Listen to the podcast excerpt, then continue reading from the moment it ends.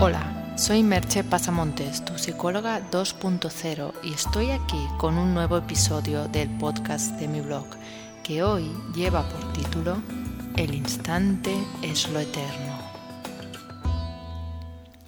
Desde que leí el libro de presentación Zen de Gar Reynolds, sigo su blog del mismo nombre, Presentación Zen, en donde encontramos una mezcla de consejos para realizar presentaciones zen, de un lado, y cultura y filosofía japonesa.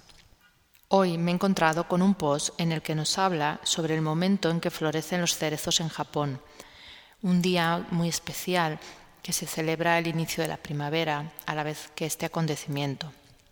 Y este momento los japoneses lo denominan con la palabra sakura. Es un momento de gran belleza, pero a la vez muy efímero.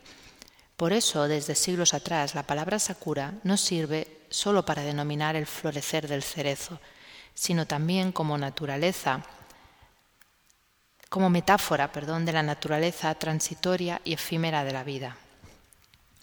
El concepto del aquí y ahora, que yo he tratado en el blog de muchísimas maneras, desde diferentes aproximaciones, desde diferentes tendencias, hemos de reconocer que está mucho más implantado en sociedades orientales que occidentales. Y por eso no me sorprende que en Oriente existan conceptos como este de Sakura.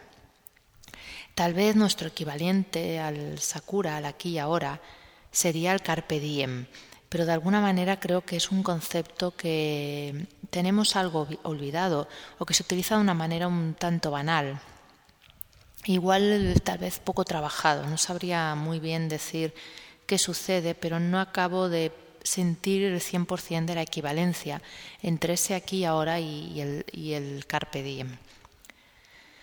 Porque cuando un japonés emplea la palabra sakura está hablando de muchos conceptos concentrados en uno de la vida que se expresa en un determinado momento con una explosión de belleza que sabemos que va a desaparecer, pero aún así disfrutamos ese instante, si cabe más intensamente porque sabemos que apenas durará.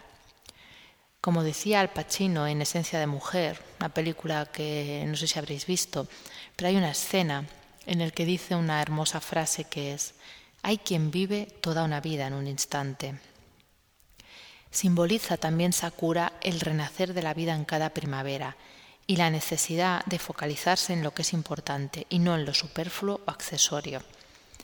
Me viene también a la mente unas palabras de C. E. Albrecht que dicen así. Los místicos dicen que el presente es el lugar en que la eternidad suele tocar el tiempo cuando el alma ha abandonado todo lo que en el tiempo existe y vacía de todo se halla en la quietud total, entonces se para el tiempo y es transformado por la eternidad. Son conceptos todos estos difíciles para nuestros oídos y mentes occidentales, acostumbrados a hacer planes para el futuro, a racionalizar, a materializar y llenar cada momento de la vida. Nos obligan estos conceptos a suspender el juicio, aparcar la razón y quedarnos ahí desnudos, solo sintiendo el momento, deleitándonos con la belleza de algo que sabemos que durará un instante, pero aún así disfrutándolo. Nos piden ser capaces de no aferrarnos al instante que pasa y aún así amarlo y gozarlo al máximo, porque tenemos la costumbre de aferrarnos a las cosas con la idea de que permanecerán. Nos aferramos a nuestro trabajo, a la pareja, a la casa y otras posiciones materiales.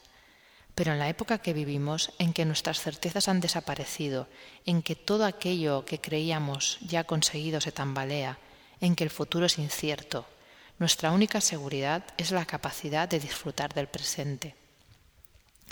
Porque si eres capaz de vivir ese instante en plenitud, la vida se redimensiona y todo empieza a ocupar el lugar que verdaderamente le corresponde.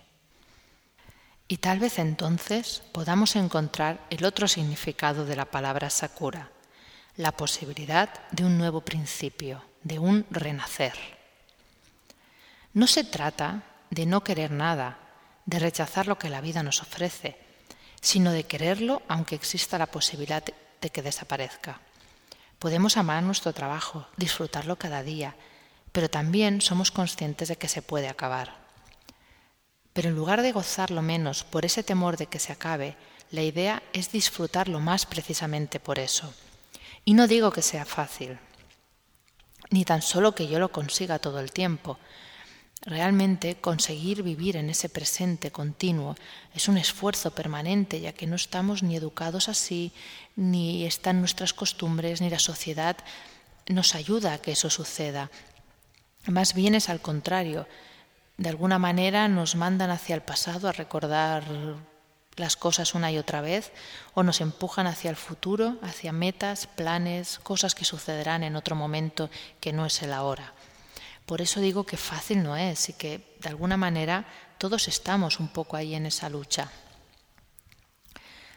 Pero por ese motivo, precisamente, porque no es fácil, cada vez que lo haces, cada vez que lo logras, te desapegas un poco del futuro y del pasado y te permites vivir el ahora. Y eso no quiere decir que no hagas planes y proyectos, que sí los haces. Pero esos planes no son un refugio para irte de un presente que no valoras, sino una dirección en la que seguir caminando, caminando hacia un lugar a la vez que vives cada paso de ese camino. Como decía Cavafis en el poema Ítaca, no has de esperar que Ítaca te enriquezca. Ítaca te ha concedido ya un hermoso viaje. Sin ellas jamás habrías partido, mas no tiene otra cosa que ofrecerte. Y si la encuentras pobre, Ítaca no te ha engañado. Y siendo ya tan viejo, con tanta experiencia, sin duda sabrás ya qué significan las Ítacas. Y este podcast será un poco más breve, para que paladeéis cada instante, cada momento. Y os dejo con algunas preguntas. ¿Crees que hay momentos de Sakura en tu vida?